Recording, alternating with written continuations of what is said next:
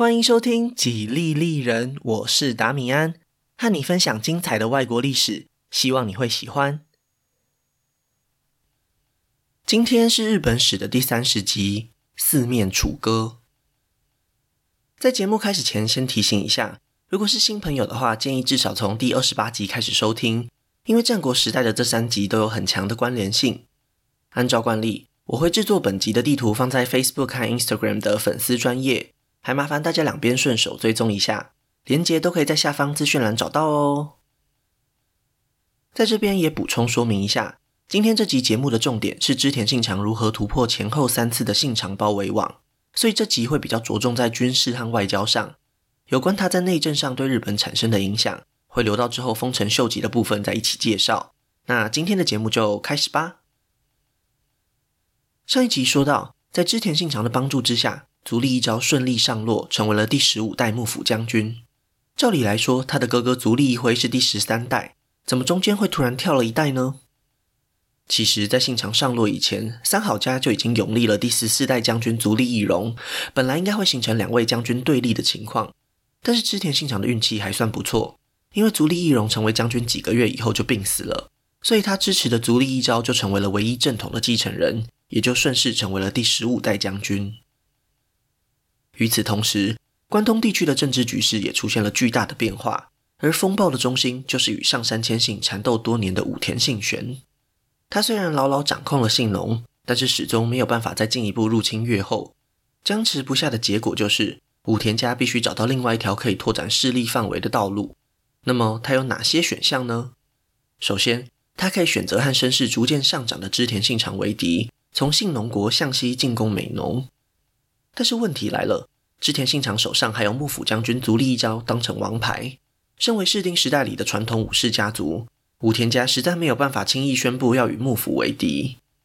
另一条路线就相对合理多了，那就是向南方入侵金川家的领地骏河国。等一等，过去甲相骏三国之间不是建立了军事同盟吗？难不成现在是要背弃盟约吗？没错，武田信玄就是这么打算的。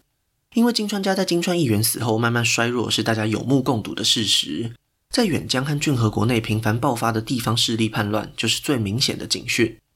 根据武田信玄的判断，金川家的新领袖金川氏真，并不像他的父亲那样杰出，早晚有一天会带领家族走向灭亡。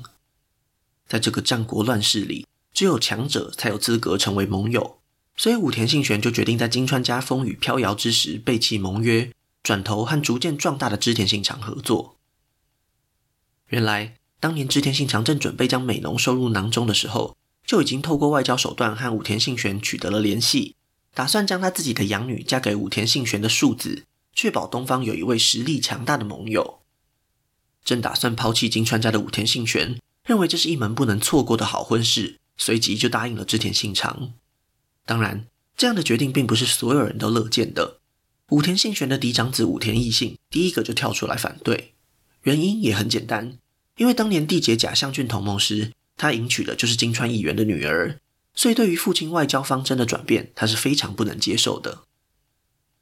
然而，武田信玄心意已决，任何挡在他伟大战略前方的障碍都必须得清除，就连自己的嫡长子也不例外。千万别忘了，当年他就曾经将自己的父亲武田信虎给流放。难保同样的事情不会发生在自己身上，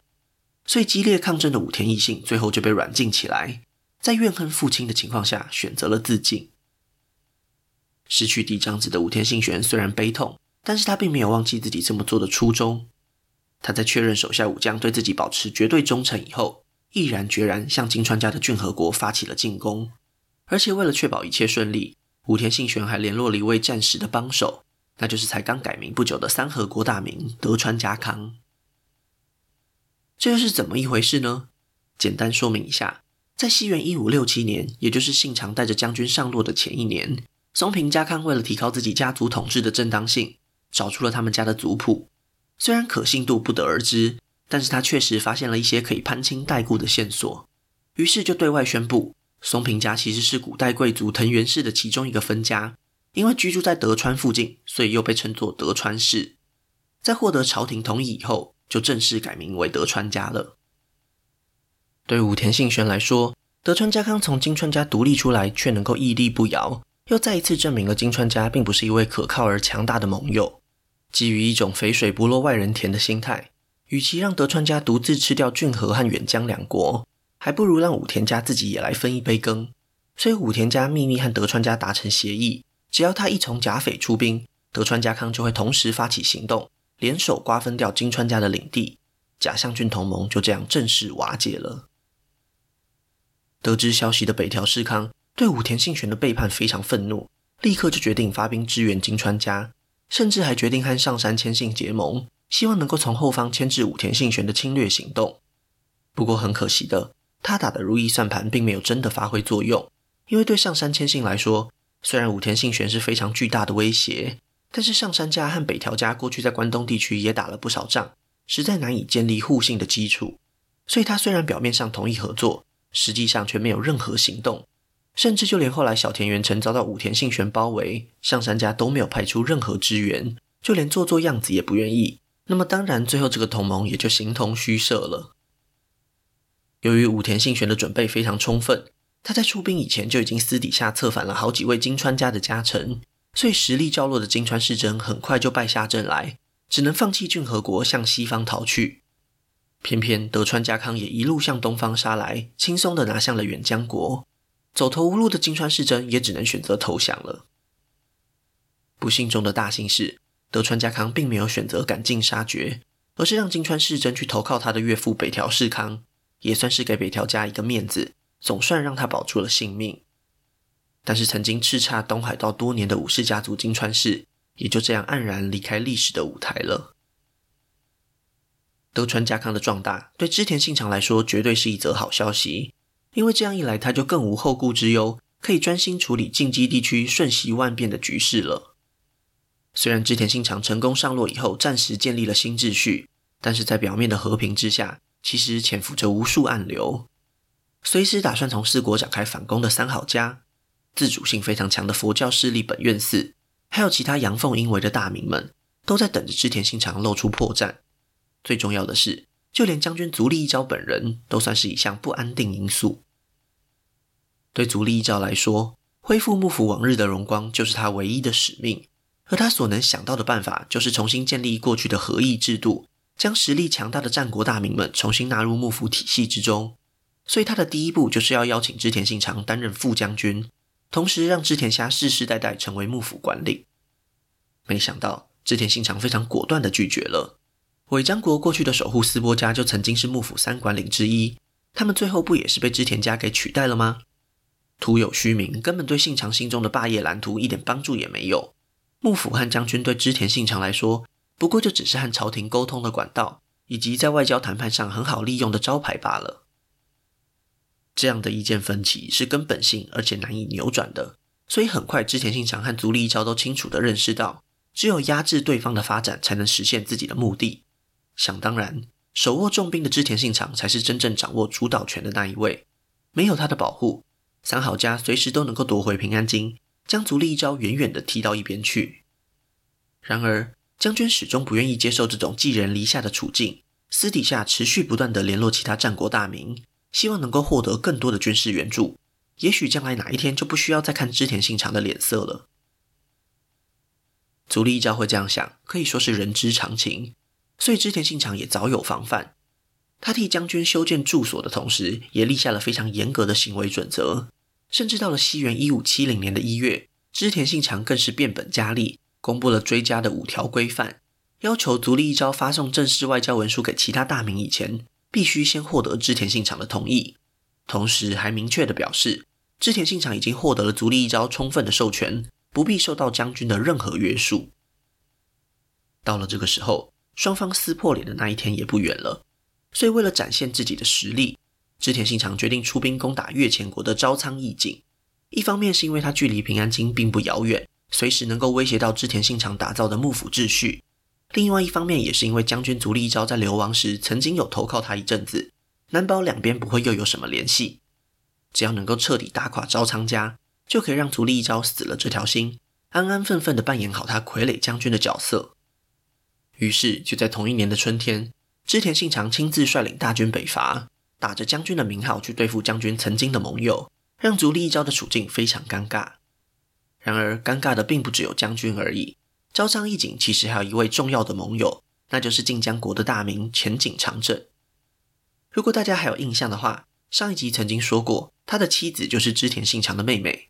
对他来说，一边是紧密合作的家族，另一边是实力雄厚的大舅子。不管站对哪一边，都一定会得罪人。所以一开始，他选择了袖手旁观，静静观察局势的发展。织田信长心想，他现在的军力和领土都是前景家的好几倍，谅他也不敢违逆。如果他碍于过去的交情，不肯帮忙攻打朝仓家，那也是情有可原。反正现在单靠织田家的军队也足以碾压过去，就不为难妹夫了。谁也没有想到，就在织田家在前线浴血奋战时，前井长政终于做出了关键的决定。在妻子和家族之间，他选择了后者。当织田信长接到妹夫背叛的消息时，织田军早已深入越前，来不及撤退了。假如一开始浅井长政就出兵阻挠织田军前进，那么信长就只需要先击溃他，以后再慢慢对付朝仓家就好。但是现在情况就不一样了，因为一旦前井长政的军队也跟着北上，就会截断织田军的补给线和退路，形成前后夹击的态势。明白问题严重性的织田信长，立刻果断放弃将士们用鲜血换来的战果，下令全军向西南方撤退，先抵达平安京以后，再想办法从近畿地区回去美浓。虽然这样会绕一大圈远路，但也已经是眼下唯一安全的路径了。一路上仓皇逃窜的织田军损失非常惨重，甚至可能付出了比进攻越前国还要更高的代价。如果不是断后部队拼死奋战，也许织田信长的霸业就要在这里画下句点了。那么，到底是谁不顾自己的安危替信长断后呢？其中两位武将必须得好好介绍一下。首先，第一位叫做木下秀吉，有别于一般的日本武士，他的出身非常低微，来自尾张国内一个普通的农民家庭。一开始，他进入织田家也只是负责打杂而已。民间流传的故事是这样的：在一个冬天的早晨里。织田信长穿上草鞋时，发现非常温暖。一问之下，才发现原来是木下秀吉提前将草鞋放入自己的怀中温热。这种机智敏捷的表现让信长非常欣赏，于是才将他提拔进入军队里服务。过去织田军在进攻美浓和上洛时，秀吉也都有参与。慢慢累积战功以后，才成为了初阶的军事将领。另一位的经历又更加特殊了，他的名字叫做明智光秀。原本是一位侍奉朝仓家的武士，之所以他会加入织田信长的军队，其实说起来也和将军足利义昭脱不了关系。还记得吗？足利义昭在哥哥被杀害以后逃出了平安京，邀请各地大名前来保护他上洛。但是当时的织田信长正忙着攻打美浓，并没有立刻行动，所以足利义昭一开始其实是前往越前国的朝仓家避难。就是在那里，他认识了明智光秀。当织田信长终于同意协助上洛以后，足利义昭就把明智光秀收编到自己的帐下，也正是因为如此，明智光秀才开始替织田信长服务。这两位拼命替织田信长断后的年轻将领，从这个时候开始，渐渐成为织田信长最依赖的两位部下。他们未来的命运也将紧密结合在一起。不过，那已经是好几年以后的事情了。有些人可能会想：对呀，如果明智光秀一开始就是足利义昭的部下，那现在织田信长和将军闹翻以后，他的立场不就变得很尴尬吗？这样的推论完全正确，所以大约就是在西元一五七零年前后，明智光秀做出了影响他一生的判断，他选择的是织田信长这一边。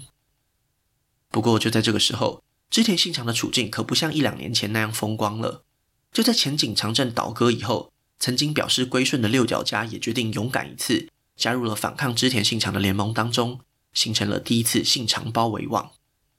如果打开地图一看，就会发现六角家和浅井家掌控的近江国，正好就在美浓的岐阜城和平安京之间，直接切断了将军和织田信长的联络管道。假如未来三好家再次入侵平安京，恐怕织田信长是难以维系这个刚建立不久的政治秩序的。所以就在几个月后，织田信长决定请求盟友德川家康的支援，一同攻打浅井朝仓联军，终于在解川这个地方取得了惨烈的胜利。在重新疏通完交通路线以后，织田信长又将矛头指向不肯合作的宗教势力，其中最重要的就是过去在节目里曾经登场过许多次的比瑞山严立寺。为什么严立寺这么重要呢？帮大家复习一下，比瑞山严立寺位于平安京的东北方，扼守了非常重要的交通路线。如今和织田信长作对的浅井朝仓这两个家族，刚好也是在平安京的东北方，所以只要严立寺愿意和信长合作，就能够有效加强防御，确保足利义昭不会在战乱当中被抢走。然而，过去几十年里，比瑞山的佛教势力一直都和浅井家有着不错的交情，就像浅井和朝仓家之间世代传承的关系一样，并不是那么容易就被破坏的。织田信长在重整旗鼓以后，向严立寺开出了条件：如果他们愿意站在织田军这边，那么过去被侵占的土地都会归还给庙方；但是如果他们选择支持浅井昭仓联军，那就休怪他无情了。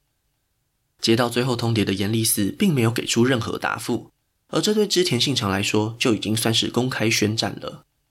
于是就在西元一五七一年的秋天，织田军放火烧山，攻破了这座佛教圣地。根据当时平安京里留下来的记录，比瑞山上有三四千人遭到屠杀，俨然成为了人间地狱。织田信长也在这起事件以后，成为了众多佛教徒眼中残暴不仁的魔王。然而，事情的真相可能与民间的描述相去甚远。根据近代考古学的发现，比瑞山上并没有什么战国时代留下来的残骸出土，反倒是有许多平安时代的遗迹。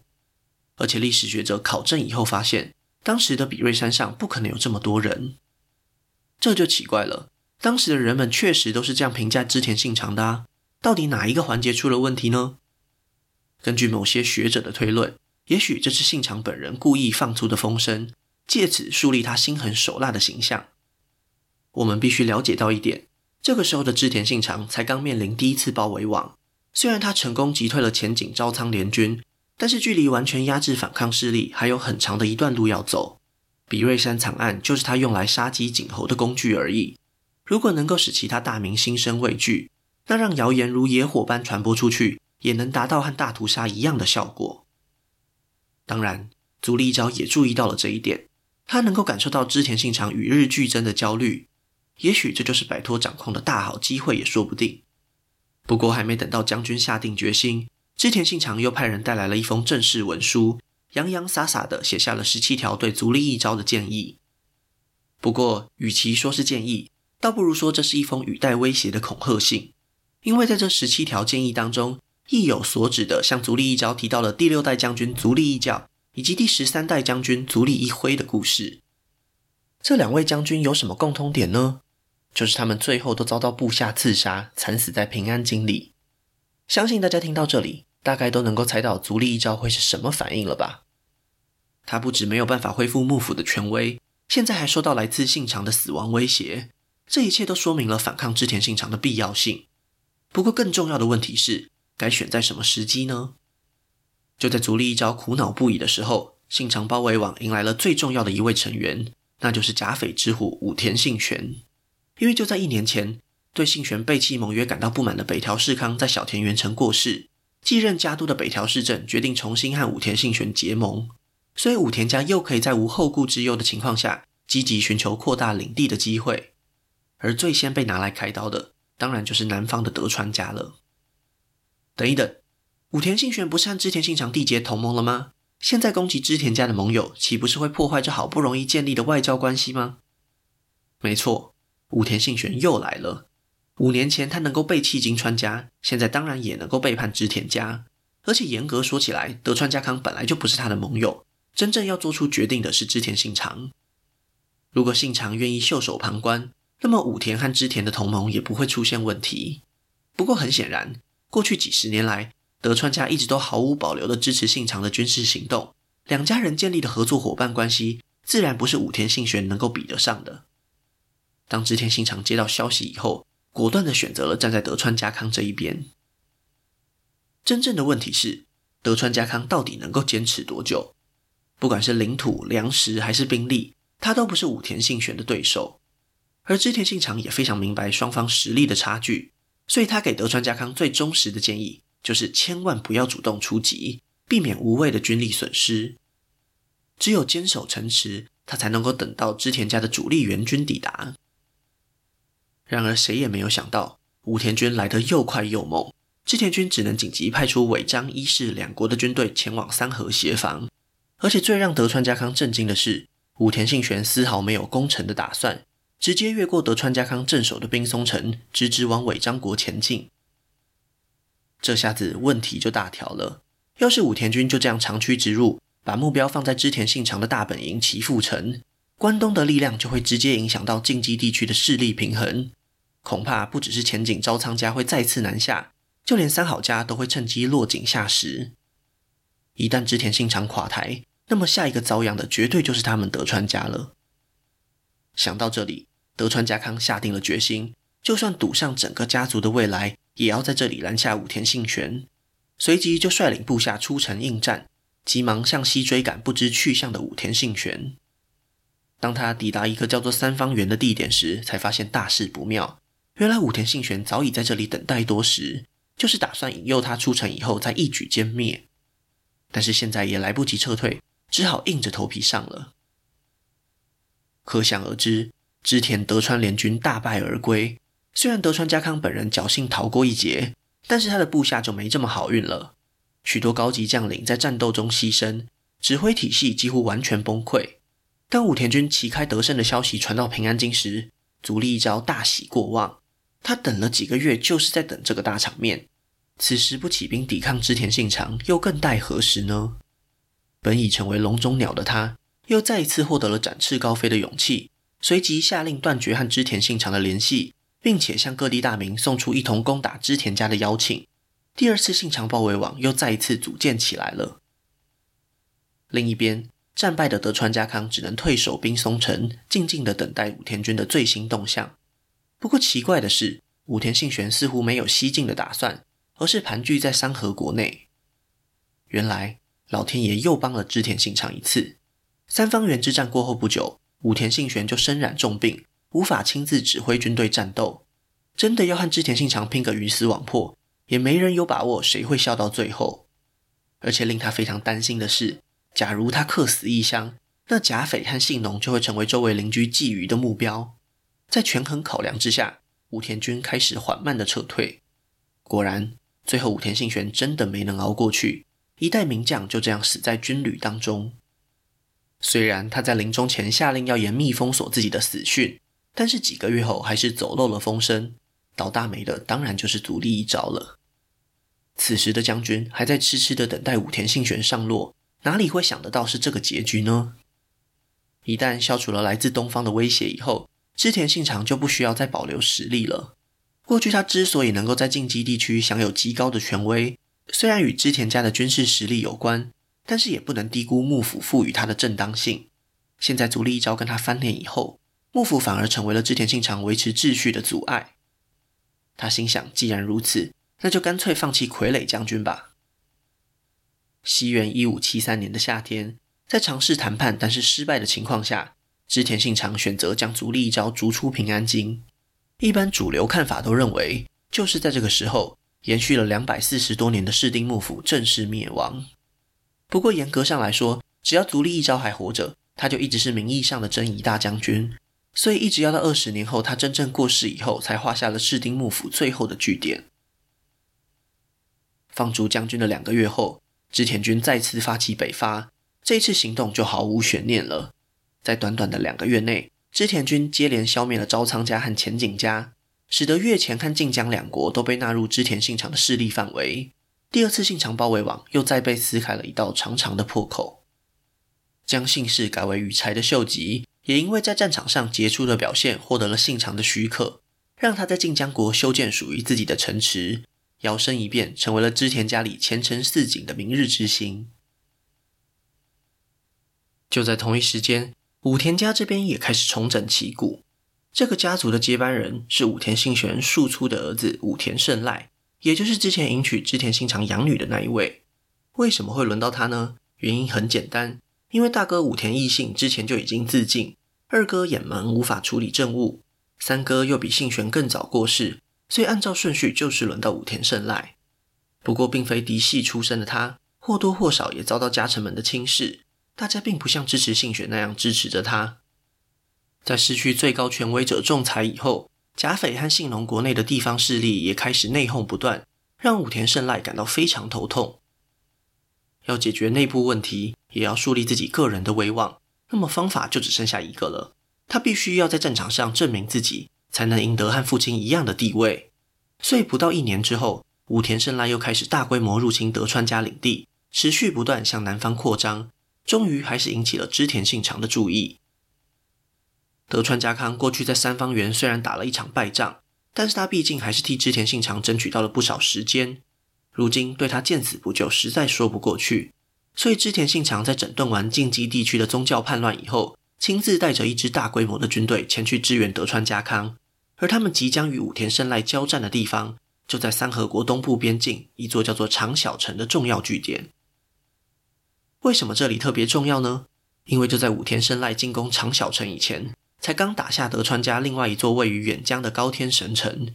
一旦两座边境城池都落入武田家的手中，远江三河的地方豪族就有可能都会见风转舵，抛弃德川家，让德川家康陷入绝对的劣势当中。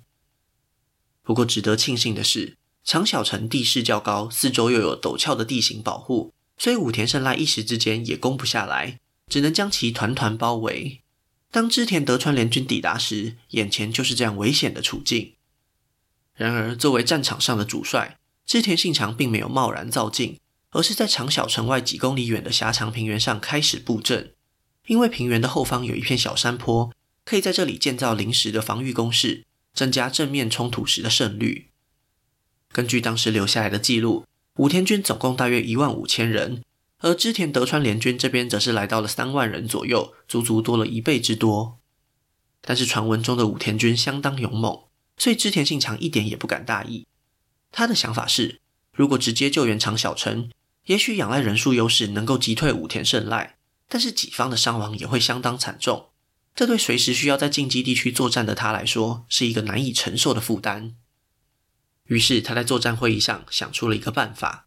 武田胜赖一定已经看到知德联军在平原上的布阵，很有可能会把主力部队调过来击退他们。如果趁着长小城包围薄弱的时候，派出一支精锐部队从后方解围，一定能够前后夹击武田胜赖，打乱武田军的阵型。果不其然，当德川军的将领按照吩咐发动奇袭以后，轻松地击败了长小城外所剩不多的武田军，将武田胜赖逼入了绝境之中。到了这一刻，许多武田家的老将都强烈建议主帅撤退。但是武田胜赖心想，这次出征的目的不就是为了让他们对自己心服口服吗？更何况在已经遭到夹击的情况下撤退，必定会遭到敌人猛烈追击，未必能够全身而退。不如干脆勇敢冒险一次，直接向敌军主力发起全面进攻。虽然风险很高，但是胜利的报酬也会相当丰厚。假如能在这里一次打倒织田信长和德川家康，自己的威名就会超过父亲武田信玄，甚至还能接着并吞掉远江和三河两国。想到这里，武田生来就已经再也听不进任何劝告了。无奈之下，武田军众将士也只能遵从主帅之命，向织田德川联军发起了一波又一波的攻势。而这一切正好就是织田信长想要看到的画面，因为他已经准备了一项秘密武器。那就是被后人津津乐道的铁炮部队。铁炮是什么呢？其实就是火枪在日本的别名。在这场战争爆发的三十年前，由葡萄牙人传入日本，经过多次改良以后，才真正被带到战场上使用。由于这是一种造价昂贵的热兵器，愿意砸大钱在上面的大名少之又少。但是偏偏织田信长就是与众不同，在和他一起前来支援的部队当中，就配备了超过一千支的铁炮。现在拼死一搏的武田军就成为了铁炮部队的活标靶。当然，如果在空旷又地势平坦的地区，铁炮能够发挥的作用就会大打折扣，因为这种武器需要装填火药的时间。如果近身肉搏，反而会陷入劣势当中。但是织田信长显然是有考虑到这一点，才会在对他有利的地形建筑起临时防御工事。而接下来发生的事情，证明了这项准备带来的巨大功效。虽然武田军战斗意志高昂，几乎是以一种不要命的方式在进攻，还接连突破了好几道防线，但是从战场上四面八方射来的子弹，让他们防不胜防，进攻的力道也因此随着时间逐渐下降。这一场从早上开始的血战，持续了好几个小时，最后终于被织田信长逮到了一个反攻的好机会。此时的武田军早已疲惫不堪，而拥有人数优势的织德联军尚有一战之力。纷纷冲出防御工事，给败退的武田军致命一击。明白大势已去的武田胜赖只好含恨下令撤退，在遭到追击的情况下，又承受了更大的损失。武田胜赖的豪赌，不仅赔上了好几位战功彪炳的老将，也赔上了这个家族累积多年的实力。本想一战成名的他，却因为这次惨败，加速了众叛亲离的过程。另一方面，知德联军的胜利，替不断扩张的织田政权打了一剂强心针。所有人都开始思考，就连强大的武田家都不是对手，那还有谁能阻挡信长称霸的野心呢？长篠之战结束的几个月后。织田信长决定将家督之位提前让给了自己的嫡长子织田信忠，同时也将尾张和美浓两国交给他管辖，让他负责防御元气大伤的武田家。那么织田信长自己呢？他在近江国选定了一个理想的位置，开始兴建一座宏伟的城池，并且将它取名为安土城，意思是祈求平安乐土。然而和平并没有这么快到来，因为就在长筱之战结束后不久。那位被放逐的将军足利义昭也辗转来到西日本的毛利家寻求庇护，而他安顿好自己以后的第一步，就是再一次来找织田信长的麻烦了。这将是第三次，也是最后一次的信长包围网。有谁真的跳出来响应将军的要求呢？除了将军所在的毛利家和一心想要复仇的武田家以外，还增加了一位实力强大的新成员，那就是称霸越中越后的上杉谦信。由于织田信长在击败朝仓家以后，势力范围扩大到越前，和上杉家的领土直接相连接，所以双方的冲突也就这样一触即发。不过织田信长本人倒是没有亲自和上杉谦信对决，而是派出了手下大将柴田胜家领兵作战。没想到第一次大规模的冲突就被上杉谦信打得落花流水，